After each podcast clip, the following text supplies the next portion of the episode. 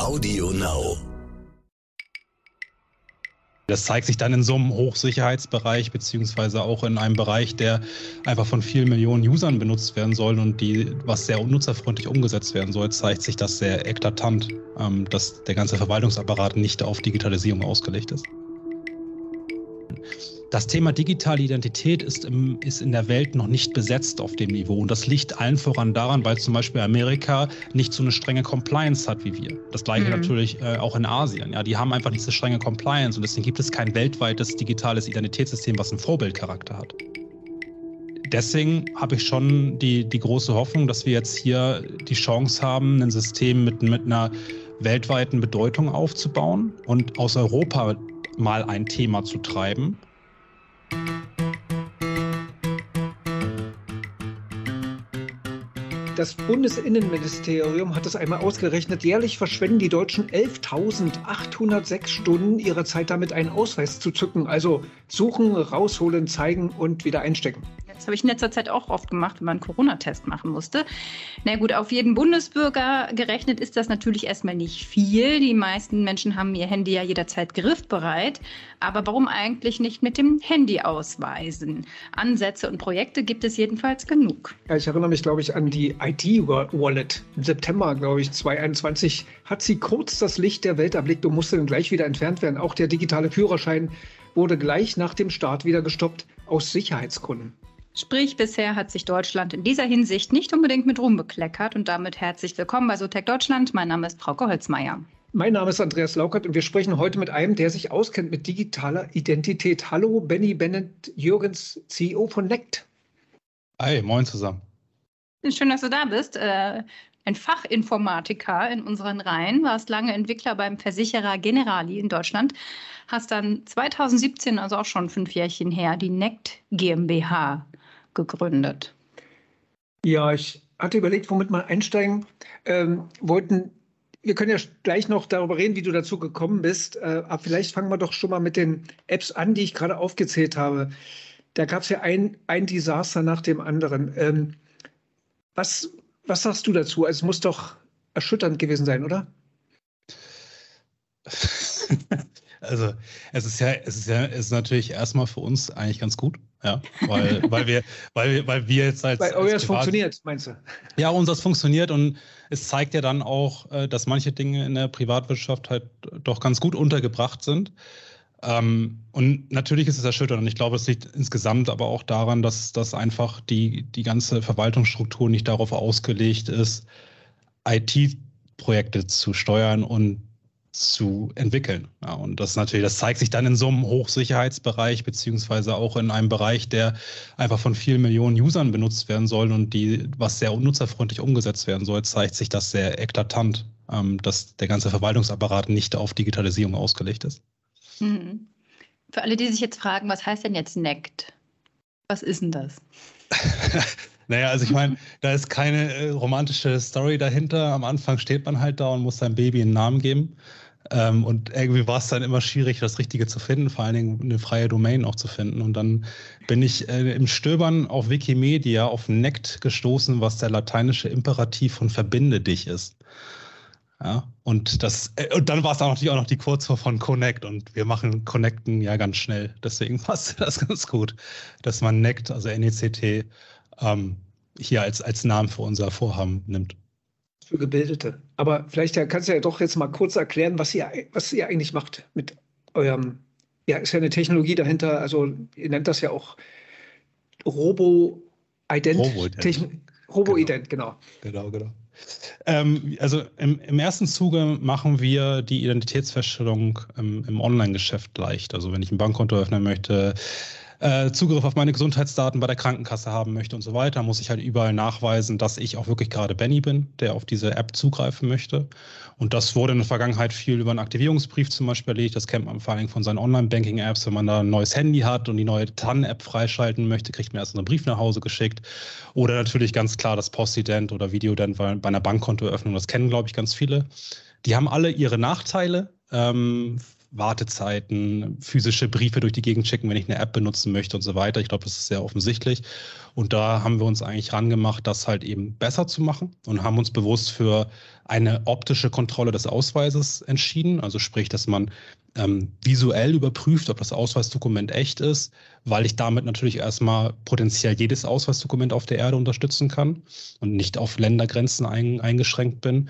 Und haben dann aber eben nur dafür gesorgt, dass diese optische Kontrolle automatisiert ist. Und deswegen nennen wir es RoboIdent, also Robotic Identity Verification sozusagen weil wir eine künstliche Intelligenz nutzen, um diese, um diese Prüfung durchzuführen. Der Nutzer macht eine Videoaufnahme von seinem Ausweisdokument, eine Videoaufnahme von seinem Gesicht, das sogenannte Selfie, und wir prüfen dann im Prinzip genau das Gleiche, was der Grenzbeamte machen würde, wenn man durch die Grenze durch möchte. Er guckt sich das Ausweisdokument einmal an, ist das echt, guckt sich an, ob die Person, die da gerade steht, auch wirklich zu dem Ausweisdokument passt, und dann darf man durchgehen. In unserem Fall darf man dann halt eben zum Beispiel die Versicherungs-App nutzen. Ich kann mir vorstellen, dass das dann schwieriger war, die Genehmigung zu bekommen, sowas zu machen, als es zu programmieren, weil das sind ja schon sensible Sachen. Ihr müsst dann ja wahrscheinlich auch bestimmte Sicherheitsmerkmale erkennen über die Videogeschichte. Ist es so? Das war das kompliziert, sich daran zu tasten? Ähm, ich würde, ich, ich würde behaupten, äh, wir hätten es wahrscheinlich nicht gemacht, wenn wir nicht so naiv daran gegangen wären. also ähm, wir, wir sind wirklich einfach nur mit der Idee gestartet und haben gesagt, das, das muss doch irgendwie möglich sein. Ähm, und haben es dann, dann einfach angegangen. Aber sowohl das Technische als auch eben das angesprochene, das Compliance zu bekommen, ja, abgenommen zu bekommen, zertifiziert zu bekommen, waren beides extrem hohe Herausforderungen. Ähm, auf der technischen Ebene ganz einfach erklärt, es gibt halt eben keine unendlich vielen Daten da draußen von Originalausweisaufnahmen, damit ich eine Maschine trainieren kann. Also wie kann ich eine Maschine oder ein, ein Modell entwickeln, um Hologramme auf einem Ausweisdokument zu erkennen, ohne dass ich die, die Daten dafür habe? Ähm, das ist schon mal eine sehr große Herausforderung, aber eben dann auch natürlich ähm, sowohl, weil KI immer eine gewisse Blackbox ist, respektive auch einfach was Neues ist, ähm, und Menschen einfach immer Menschen mehr vertrauen. Also es ist ja nach, also ich glaube, das kann man sogar sehr gut nachvollziehen, wenn man selber sich mal äh, diesen, diesen typischen Spruch anguckt, so ähm, Asiaten sehen für mich sehr ähnlich aus, ja. Also ich kann schwer asiatische Gesichter auseinanderhalten.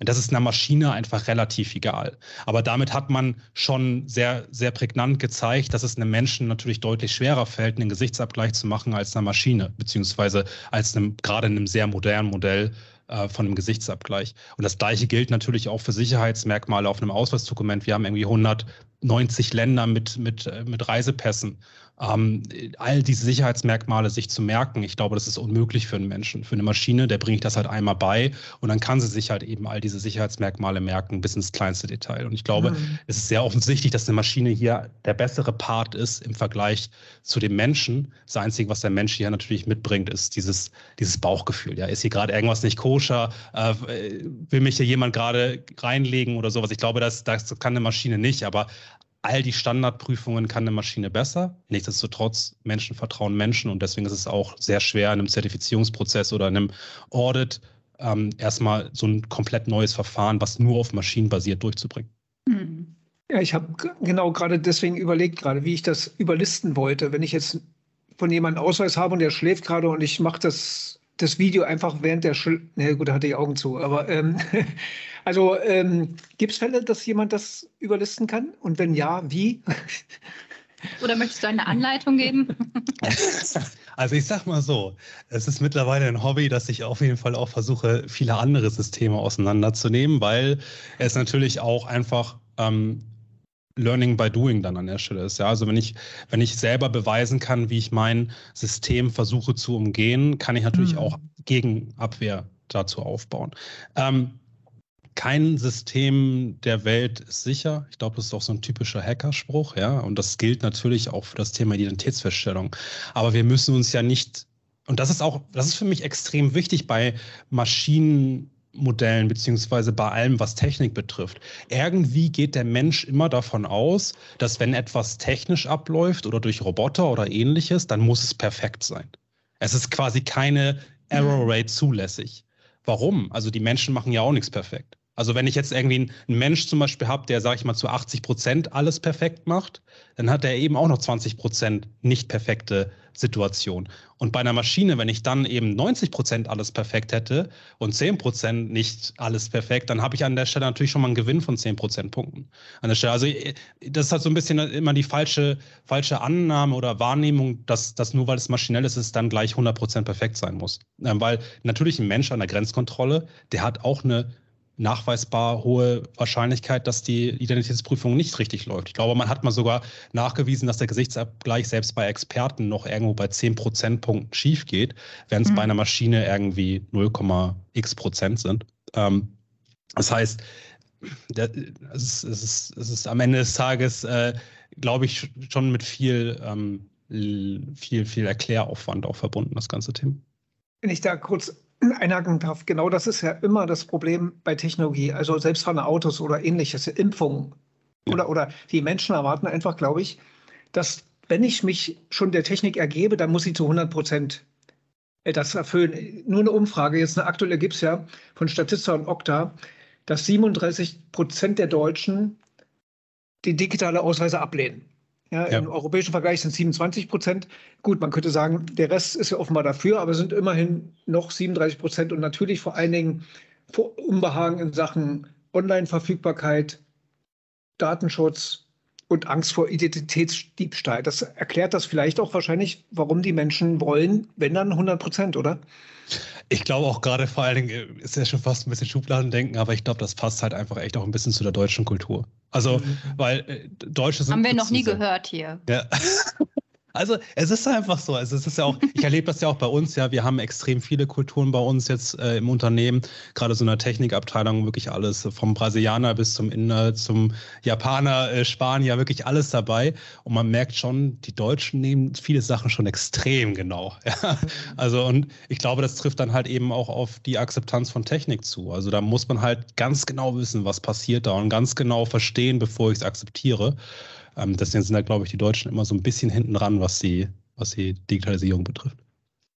Seid ihr denn da auch jetzt in anderen Ländern unterwegs, im Sinne, ihr merkt dann auch, dass ihr, wenn ihr jetzt im europäischen Ausland unterwegs seid, dass da deutlich lockerer mit diesem Thema umgegangen wird oder von mir aus auch nicht das europäische Ausland, sondern noch weiter weg? Oder mhm. wie ist das?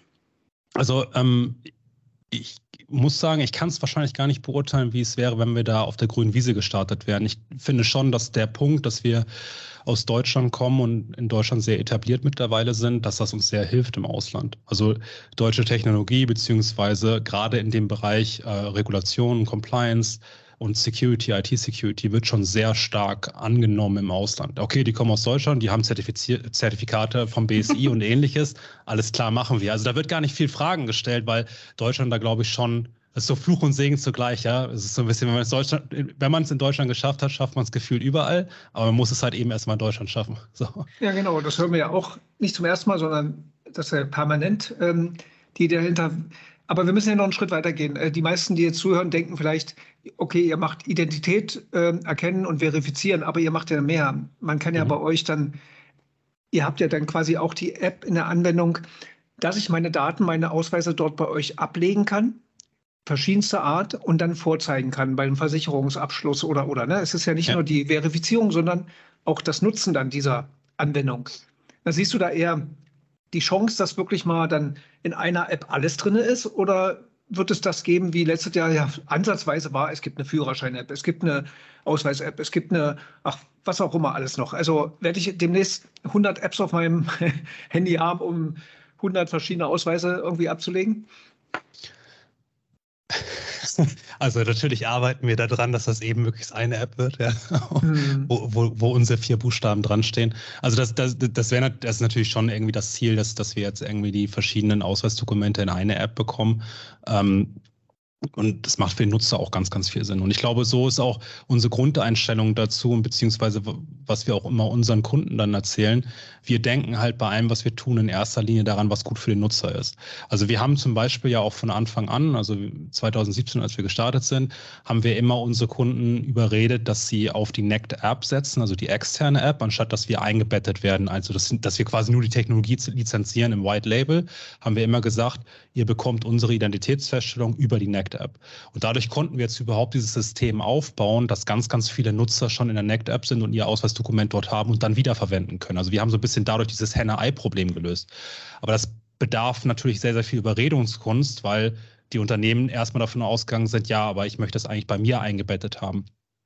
Ähm, und wir haben das dann halt eben damit erklärt, wir wissen, dass das jetzt aktuell vielleicht noch nicht optimal vorkommt, aber nur so schaffen wir es, langfristig das Beste für den Nutzer zu erreichen, indem jetzt erstmal alle mitmachen und auf die NECT-App weiterleiten. Und wir hatten damals natürlich den Vorteil, dass wir sehr sehr einzigartig mit diesen sehr, sehr positiven Verfahren im Markt waren und dadurch quasi so ein bisschen kompensiert haben, dass der Nutzer sich noch eine extra App runterladen musste. Also er musste sich zwar eine extra App runterladen, aber das Verfahren war einfach im Vergleich zu den bestehenden Verfahren so gut, dass das Runterladen der App jetzt nicht so störend war.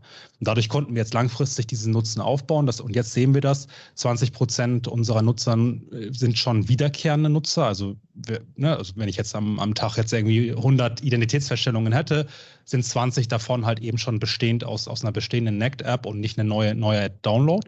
Und für diese Nutzer ist das rasend schnell. Ja, die machen das dann in wenigen Sekunden, haben sie sich ausgewiesen. Die sind super happy, die Nutzer. Und das hilft natürlich am Ende des Tages auch den Versicherungsunternehmen als Beispiel, weil dadurch sie überhaupt eine höhere Nutzung in ihren Apps bekommen.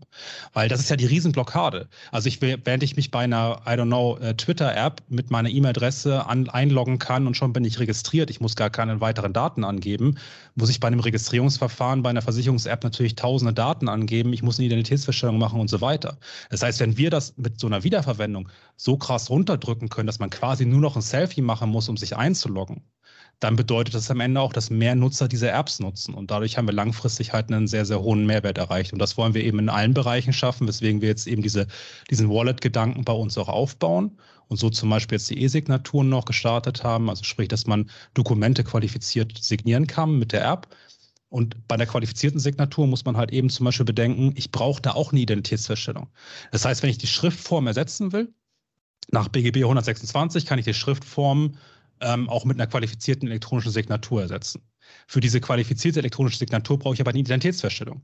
Jetzt muss man sich aber vorstellen, ich bekomme einen PDF geschickt und müsste dann erstmal zu einer Postident-Filiale gehen oder müsste ein mhm. Videodent machen für 15 Minuten, dann sage ich halt, okay, dann unterschreibe ich das doch auf Papier und schicke es wieder zurück.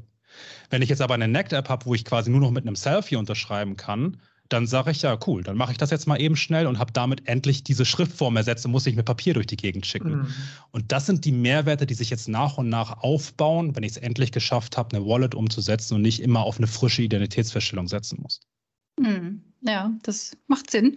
Was glaubst du denn, wo geht die Reise hin? Wird es immer mehr Kriterien brauchen oder wird immer mehr verlangt für so eine Identifizierung? Man kann ja daran denken, keine Ahnung, man könnte ja auch langfristig auch auf dem Personalausweis mal einen Fingerabdruck noch drauf machen oder irgendwie mit einem kleinen Chip eine Stimmprobe hinterlegen oder was weiß ich. Gibt es da so Tendenzen? Was glaubst du, wo geht das hin, in welche Richtung?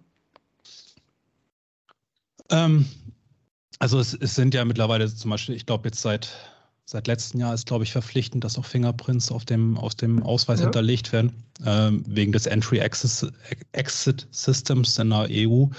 Ähm, also sprich das Gleiche, was sie in Amerika auch machen, ne, dass die Fingerabdrücke immer hinterlegt werden.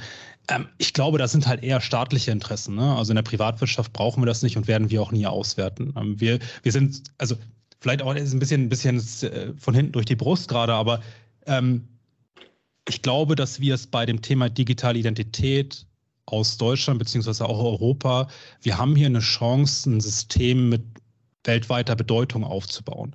Also wenn ich mir jetzt angucke, ja, so Cloud-Systeme zum Beispiel, da haben wir aus der EU eigentlich kaum noch Chancen. Äh, wenn ich jetzt auch angucke, weiß ich nicht, Amazon und so weiter, ja, wenn ich mir all diese ganzen Bereiche angucke, da haben wir jetzt aus Europa kaum noch Chancen hinterherzukommen. Also wie, wie soll ich diesen Vorsprung aufholen? Das Thema digitale Identität ist, im, ist in der Welt noch nicht besetzt auf dem Niveau. Und das liegt allen voran daran, weil zum Beispiel Amerika nicht so eine strenge Compliance hat wie wir. Das gleiche mhm. natürlich äh, auch in Asien. Ja, die haben einfach nicht so strenge Compliance und deswegen gibt es kein weltweites digitales Identitätssystem, was einen Vorbildcharakter hat. Und die GDPR, auch wenn man darüber lästern kann, wie innovationshemmend sie ist, ist ein Vorbild zum Beispiel für Lateinamerika. Ja, Brasilien hat fast eins zu eins die GDPR kopiert, weil sie einfach Vielleicht ein ganz kurz, gutes GDPR, System du meinst Datenschutzgrundverordnung. Ja, ne? ja, genau, sorry, stimmt. Na, genau. gut. Die, DSGVO, ja. Äh, genau, also die DSGVO, die Datenschutzgrundverordnung, genau. Das ist halt ein sehr, sehr hoher Vorbildcharakter für die Welt, weil der, der, der Bedarf nach Datenschutz immer höher wird. Und ich glaube, das Gleiche kann auch für das Thema digitale Identität gelten. Ähm, und deswegen habe ich schon die, die große Hoffnung, dass wir jetzt hier die Chance haben, ein System mit, mit einer weltweiten Bedeutung aufzubauen und aus Europa mal ein Thema zu treiben und nicht immer nur aus Amerika oder aus Asien. Und da, da, das ist so ein bisschen auch mein, mein innerliches Ziel, was ich jetzt mit, mit, mit dem Thema verfolge. Und ähm, da, dazu hilft dann eben eigentlich auch die Compliance und dass immer mehr Anforderungen kommen, aber gleichzeitig mit dem Punkt die Datenschutzgrundverordnung, mit dem hohen Bedarf nach Datenschutz und, und Selbstbestimmtheit der Nutzer, glaube ich, dass wir hier mit der Privatwirtschaft sogar einen Vorteil haben, weil wir eben nicht darauf angewiesen sind, immer weitere Daten in dieses Ausweisdokument zu packen, damit sie weltweit funktionieren. Wir sind zufrieden mit einer verifizierten Identität, die dann über die App wiederverwendet werden kann. Wir brauchen keine Fingerprints da drin und so weiter. Und das ist dann wieder das, wo ich dann den Nutzer ein bisschen mehr Selbstbestimmung geben kann, gleichzeitig mit dem Privat-Privacy-Gedanken, also mit dem, mit dem Datenschutzgedanken, eben aber ein System aufbauen kann, was in der Welt eine hohe Bedeutung haben kann. Ich befürchte nur, äh, dass die meisten Menschen das nicht verstehen. Also ich habe ja in der Vorbereitung, also wenn man sich die Begriffe alle mal rausschreibt, da wird man ja wahnsinnig. Also wirklich auch die Abkürzung EID, also äh, ihr habt ja auf eurer Homepage diesen, ich könnte es mal zitieren hier, die NEC-Technologie ist als Vertrauensdienst Modul zertifiziert, in Klammern EIDAS und entspricht neben den regulatorischen Vorgaben des Vertrauensdienstgesetzes, in Klammern VDG und der Vertrauensdiensteverordnung VDV, auch dem Telekommunikationsgesetz TKG. Ja, und dann, wir können das hier unendlich weitertreiben. Kannst du zumindest auch einen Fanta 4-Song draus machen? Ja, aber das versteht man nicht, weil was du ja sagst, ist ja dieses Identität ablegen in eurer App. Dann gibt es ja noch die Vorgaben, wenn man den digitalen Ausweis, also der, jeder Personalausweis ist ja mittlerweile mit einem Chip versehen und biometrischen Fingerprint und so weiter. Aber um das zu nutzen, bräuchte jeder ja ein Handy mit einem speziellen, speziellen Chip drin. Den braucht ihr ja wiederum nicht und so weiter. Also das versteht doch kein Mensch mehr, was dahinter steckt.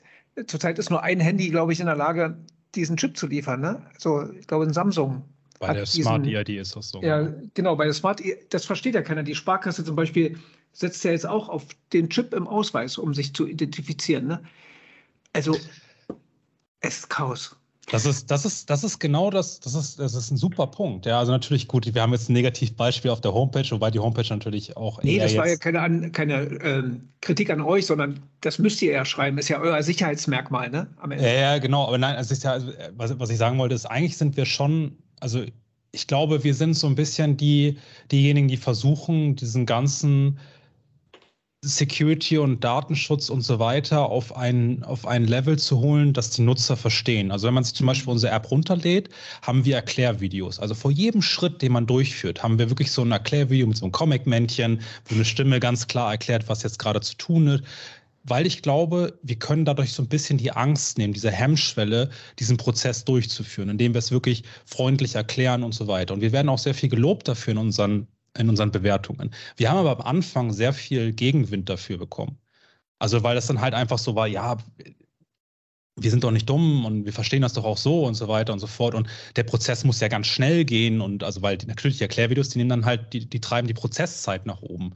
Ähm, die Durchführungszeit. Aber ähm, wichtig ist ja, dass der Nutzer am Ende durchkommt und dass der Nutzer es versteht. Ob das mhm. jetzt zehn Minuten dauert, fünf Minuten oder drei Minuten, ist, glaube ich, gar nicht so relevant. Wir müssen die Nutzer halt einfach reinholen in diese neue Welt und am, jeder kennt einen Personalausweis. Jeder weiß diese, diese Plastikkarte und weiß, dass er zum weiß nicht, Türsteher beim Club den halt mal einmal kurz vorzeigen muss. Jeder weiß, wie er das Ding bedient. Hm. Wenn ich jetzt also auf einmal ein digitales, ein digitales Ausweisdokument umsetzen will oder in die Welt bringen will, dann muss ich halt einfach von wirklich Adam und Eva sozusagen anfangen zu erklären, was das bedeutet. Ähm, und deswegen, da gibt es halt leider tausend verschiedene Gesetze ganz, ganz viele verschiedene Zertifizierungen, ganz, ganz viele verschiedene Sicherheitsniveaus und so weiter. Und wir versuchen halt eben möglichst das für den Nutzer einfach zu erklären, müssen aber eben gegenüber Behörden und, und Unternehmen immer sehr deutlich sein, welche Voraussetzungen wir wirklich erfüllen, ähm, weil das halt eben dieser Compliance-Bereich ist und man da extrem genau sein muss. Ja, weil wenn, wenn, wenn ein Gesetz dagegen spricht, uns einsetzen zu würden und wir würden einfach behaupten, man kann uns einsetzen, dann hat das natürlich auch wieder gegenteilige Effekte, nicht nur auf unseren Unternehmenserfolg, sondern auch auf das Vertrauen auf digitale Identitäten und das wollen wir halt eben auch nicht erreichen. Mhm. Wie ist denn so eure Erfolgsquote? Also ich meine jetzt, wenn ihr mit einem Partner einer Versicherung von mir aus arbeitet, wie viel Prozent der Leute, Neukunden oder wie auch immer, nutzen das denn? Oder wie viel weichen dann aus noch auf klassische Methoden, klassischere? Ähm, das, kommt, das kommt super stark auf den Kontext drauf an. Ähm, manche Versicherungen bieten uns zum Beispiel exklusiv an. Manche Versicherungen bieten uns im Vergleich zu einem Aktivierungsbrief an und so weiter und so fort. Also das, das tue ich mich jetzt schwer pauschal zu beantworten, was da jetzt die Nutzungsquote ist. Dann nimm mal den halt Aktivierungsbrief-Vergleich. Ähm, auch, auch da ist dann wiederum, was ist die, was ist die Nutzer, also welche, welche Nutzer sind da? Ne? Also wir sehen alles von, von knapp an die 100 Prozent bis zu 70, 30. Ja, weil am Ende des Tages ist natürlich auch so, noch nicht jeder kennt unseren Namen, hat vielleicht schlechte Erfahrungen mit dem anderen Online-Ident gemacht und vertraut uns noch nicht und so weiter. Ne? Also da gibt es verschiedene Gründe, warum das ist. Aber was ich schon gesehen habe, ist, dass es immer gut ist, den Nutzer eine Wahl zu geben. Also wenn ich jetzt sage, ich zeige an, du kannst online mit NECT machen oder du kannst auf einen Aktivierungsbrief warten dann gebe ich dem Nutzer die Wahl und er entscheidet sich für eine Sache sehr bewusst und beschwert sich danach nicht über das Outcome. Das heißt, wenn ich mich zum Beispiel dann auch bewusst für den Aktivierungsbrief entscheide, ist das auch vorteilhaft, weil der Nutzer dann sagt, ich habe mich ja bewusst dafür entschieden, also warte ich auch bewusst drei Tage. Und beschwer mich nicht, oh, ihr bietet ja nur einen Aktivierungsbrief an, das ist jetzt ganz schlimm. Nein, du hättest ja die Wahl gehabt, auch ein Online-Verfahren zu nehmen. Wenn er das Online-Verfahren wählt und dort irgendwas schiefgehen sollte, meckert er in der Regel nicht drum, oh, das ist ja blöd, neue Technik funktioniert wieder nicht oder sonst was, sondern er sagt dann, ja, okay, dann nehme ich halt doch den Aktivierungsbrief. Ja? Also man hat einfach durch diese, diese Wahl auch einen psychologischen Effekt, haben wir zumindest festgestellt, dass die Annahme, egal für welche Wahl ich mich treffe, deutlich höher ist und dadurch zum Beispiel auch beim Aktivierungsbrief weniger Abbrüche erzeugt werden, weil ich, weil ich eine Wahl schaffe ähm, und du hast dich bewusst für dieses Verfahren entschieden. Und so ist es dann bei uns eben halt auch ganz am Anfang gewesen. Natürlich, wenn man frisch startet, hat man noch Holpersteine, und trotzdem waren die Nutzer gnädiger, weil endlich habe ich wenigstens mal die Möglichkeit, etwas online zu machen und muss nicht auf einen Brief warten. Deswegen waren wir eigentlich immer sehr froh darüber, wenn man uns ähm, gegenüber einer Auswahl auch gestellt hat und nicht singulär eingeb eingebunden hatte. Mhm. Läuft das dann ähm, vorrangig über die großen Versicherungen, also über die Zentrale ab? Oder weil die Deutschen oder viele Deutsche, denke ich, haben noch ihren Versicherungsvertreter, den sie anrufen, den sie an WhatsAppen oder so. Mhm. Ist das bei denen auch schon angekommen? Also diesen Vor-Ort-Vertretern, ne, die dann sagen, ey, ich schick dir jetzt deinen Vertrag per I und dann machst du einfach, uh, lest dir die App runter und dann sind wir in drei Sekunden durch. Machen die das? Ähm, also in der Versicherungswirtschaft ist es so, dass diese Apps mittlerweile auch viel genutzt werden, um den Vertrieb ähm, ja, zu enablen, also um, um den einfach weiterzubringen, noch, um den Kontakt mit dem, mit dem Nutzer vielleicht noch sogar weiter zu stärken. Ähm, das, deswegen, deswegen ist das, glaube ich, also sind diese ganzen Versicherungs-Apps und so weiter gar nicht konträr zu dem klassischen Vertrieb. Aber was eigentlich unser, unser, unser Brot- und Buttergeschäft ist, ist eigentlich an der Stelle eher der Nutzer möchte jetzt abends zugreifen auf seine Abrechnungen oder möchte auf die elektronische Patientenakte zugreifen, was also in dem Sinne erstmal gar nicht zwanghaft etwas mit einem, mit einem Neuabschluss von einer Versicherung oder mit einer Beratungsleistung zu tun hat und deswegen gar nicht auf einen Vertriebler zugegangen wird. Also ich will einfach nur, schick mir mal bitte schnell meine Rechnung, könnte ich natürlich auch an einen Vertriebler äh, schicken und sagen, ich brauche jetzt für meine Steuererklärung die Abrechnungen vom letzten Jahr, aber da ist der Nutzer, glaube ich, einfach dankbar, wenn er sich mal schnell in ein Kundenportal einloggen kann und das runterladen kann. Und bei der elektronischen Patientenakte ist es ja so, dass es einfach eine gesetzliche Anforderung ist, dass ich auf die zugreifen darf und dafür muss eben eine Identitätsfeststellung durchgeführt werden. Das hat jetzt erstmal mit dem klassischen Versicherungsvertrieb gar nicht so viel zu tun. Mhm. Und mittlerweile sind wir ja auch Telekommunikation unterwegs. Äh, für die Bundesagentur für Arbeit haben wir die Identitätsfeststellung gemacht, für die, für die Arbeitslosmeldung und so weiter. Also mittlerweile sind wir deutlich über den Versicherungsbereich hinaus. Aber bei den Versicherungen war es wirklich immer klassisch, ich möchte halt auf irgendwelche Daten zugreifen und meistens dann sogar eher zu, zu Randzeiten, wo ich nicht zwanghaft auf einen Vertriebler zurückgreifen kann. Hm. Stichwort Daten. Ihr sitzt ja auch auf einer, auf einer Menge von Daten, Informationen. Wo, wo lagert ihr die? Wo speichert ihr die? Und ist es dann sehr strikt getrennt, dass ihr sagt, okay, da machen wir jetzt kein weiteres Geschäftsmodell mit nehme ich mal ja. an, aber kann man mal fragen. naja, klar, na klar. Also ähm, das ist schon so, ich glaube, ich glaube, unser, unser Business ist halt ein pures Vertrauensbusiness. Und sobald wir damit irgendwas machen würden, was auch nur ansatzweise äh, grauzonig ist oder shady, würde ich jetzt sagen, aber ich weiß, weiß gerade kein deutsches Wort dafür. Also was so ein bisschen äh, schwammig, äh, dunkel, Hinterzimmer-Sachen Geschmäckle. Geschmäckle hat, ja, genau. Ähm, würde, würde ich einfach die komplette Firma in Gefahr setzen. Ähm, deswegen war nicht mal ansatzweise der Gedanke, da jetzt irgendwas mit diesen Daten zu, zu erledigen, außer im Sinne des Nutzers handeln. Ähm, die Daten, also wir verarbeiten die komplette, die, den, den, kompletten Prozess, der wird verarbeitet auf unserer eigenen Hardware. Das heißt, wir haben keine Google Cloud, Amazon Cloud oder ähnliche Cloud-Anbieter eingesetzt. Ähm, das ist alles unsere eigene Hardware, die wir selber gekauft und aufgebaut haben. Also auch nur wir als Firma haben darauf Zugriff. Ähm, und die Hardware wird betrieben in drei deutschen Rechenzentren ähm, also alles, alles Deutsch, alles unsere Hardware. Ähm, da ist wenig Gefahr, dass, dass ähm, das abfließt an irgendwelche anderen Cloud-Systeme oder ähnliches. Ähm, haben wir bewusst eingesetzt. Ähm, half natürlich dann jetzt auch gerade, wenn man in Richtung Schrems 2 und so, also sprich der, der Datenabfluss in Richtung Amerika und so, half uns das natürlich auch sehr stark im Wachstum. Ähm, dass wir eben immer sagen konnten, okay, Hardware hosted in mhm. Germany. Ist, ist es nicht denn auch so, dass äh, diese ganzen Identitätsgeschichten, äh, nicht sowieso ähm, solo auf dem Handy laufen müssen? Also dieses, äh, die Ausweisdokumente an sich sind doch eigentlich gar nicht in der, in, im, im, auf dem Server irgendwo abgelegt, oder? Ich dachte immer, dass, ähm, dass das intern auf dem Handy passiert. Ne? Ich habe da eine Ausweis-App, da ist der Ausweis drin, ein Führerschein. Dann, wenn einer beides braucht, dann wird das kombiniert in dem Augenblick, wo ich das vorzeigen muss dachte immer, dass das nicht eine, zentrale Bedarf oder so. Ähm, genau, also natürlich ist es, ist es dann auch wiederum so, dass zum Beispiel im Geldwäschegesetz gesetzliche Vorschriften fordern, dass eine Ausweiskopie aufbewahrt wird. Mhm. Ach so. Ähm, das ist natürlich dann aber eine Kopie. Also das ist dann halt wirklich als Kopie markiert, dass die Integrität des Ausweisdokuments auch gewahrt ist. Also man kann diese, man kann diese Kopie nicht weiterverwenden an der Stelle. Ähm, also da steht dann halt zum Beispiel so fett drüber, diese Kopie wurde verwendet ähm, am mhm. so und so vielten für den und den Fall oder sowas. Und das wird dann bei der Bank ähm, im, im, Archiv aufbewahrt, mindestens fünf Jahre nach, äh, mindestens fünf Jahre nach Kündigung des Bankkontos muss das noch aufbewahrt werden. Das schreibt aber das Geldwäschegesetz vor. Also da können wir und auch die Bank an der Stelle gar nichts dran ändern. Das muss aufbewahrt werden, aber nicht aus dem Zweck, weil wir Spaß daran haben. Ganz im Gegenteil. Ich meine, das macht uns ja auch angreifbar. Alle macht das angreifbar, auch eine Bank. Ja, also eine Bank, da liegen halt ganz, ganz viele Ausweiskopien rum und keiner hat wirklich Spaß daran, aber es ist halt das Gesetz, das schreibt es vor, dass ja. diese Ausweiskopien aufbewahrt werden müssen. Ja, wir biegen langsam ab Richtung letzte Frage. Hast du noch was? Sonst? Ja, ich hätte noch kurz gefragt, äh, wie du das siehst. Ähm, in Europa gibt es ja noch diese, diese Idee der europäischen Identität, ähm, digitalen Identität, die wird ja, glaube ich, noch verhandelt. In Deutschland gab es ja einiges Desaster.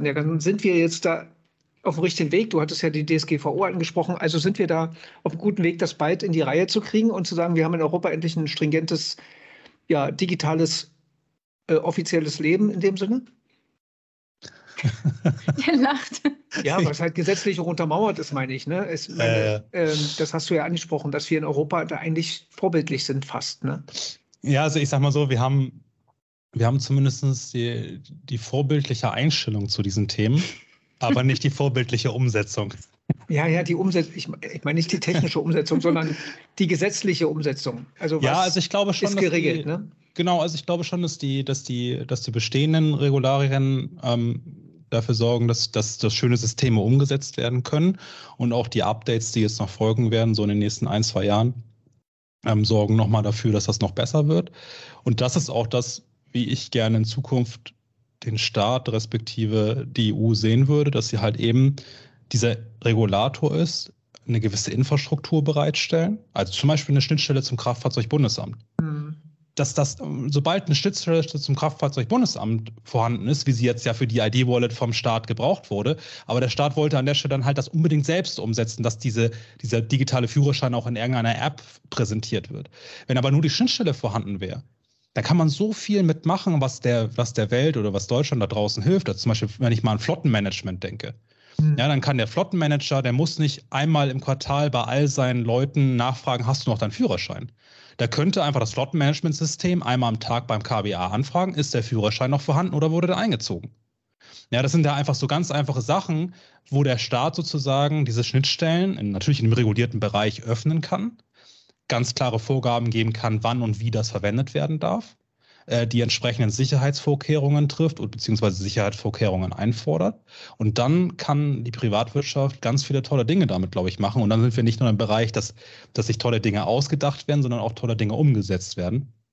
Und das, das ist das, was ich eigentlich in Zukunft gerne den Modus operandi sehen würde, dass wir sagen, wir haben den, den Staat, der hat die hoheitliche Aufgabe zu regulieren und der hat die hoheitliche Aufgabe, diese Basisidentitäten verfügbar zu machen.